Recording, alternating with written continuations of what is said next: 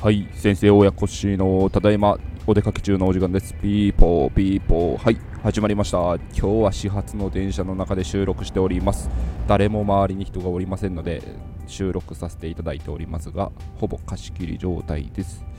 えー昨日の、えー重要な会議はほとんど内容を覚えていないんですが、今回学んだことというのはですね、なかなか物件を買い進めることが難しいと。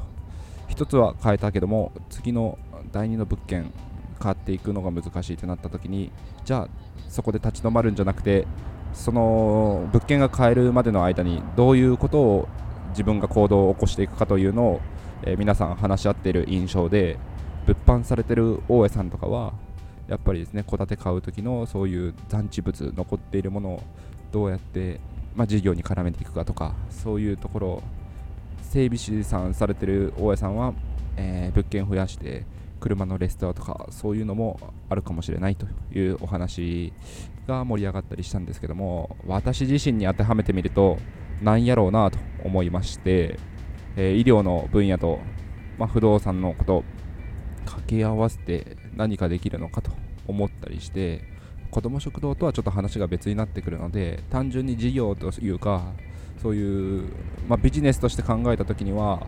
なんやろうなっていうのが一つありますね。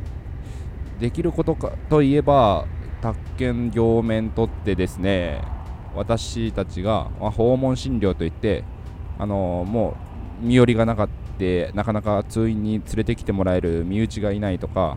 もう移動手段がなくてえもう本当にですね山間部とかそういう離島だったりとかそういうところで医療がなかなか受けられない患者さんのところに出向いてお家に診察に伺う在宅医療訪問診療というものがあるのでそういう方々のもう事前にですね前もって何て言うんですか生前贈与じゃないですけどそういうところの身の丈整理。で例えばもし価値のある物件にお住まいだったらですね過ごしやすいコンパクトシティなところに移り変え、あの引っ越しをしてそれで通院しませんかとか買い物自分で行ける距離のところとかでですね生活しませんかっていうご提案をするとかそういう医療の健康だけではなくて住まいも含めて人生のトータルサポートができるかなとは思ったりしたんですが、まあ、それはまあ相方というかパートナーがいないと難しくて私らはもう医療というかですね患者さんの健康を守るそれだけがま使命というかそれができればもうそれしかできないですね。はい。なので、まあ、医療をやりながらクリニックで診療しながら不動産の事業と絡めるっていうのはやっぱりちょっと難しいなと思ってます。えーとまあ、ビジネス、もしああとはですね、ゆくゆく年配の高齢の方々が、やっぱり、まあ、今の単身の方とかがですね、一人になって施設に入れるのか、施設に入らない選択をするのかって時に、やっぱやっぱりですね、アパート借りられない問題があるので、その辺も含めて、ちょっと、えーとまあ、例えば、年配の方々向けのアパートを作って、そこでクラスサポートをして、まあ、今もあるサービス付き高齢者住宅というんですけどそれのような形を、ま、手掛けるっていうのは一つの医療と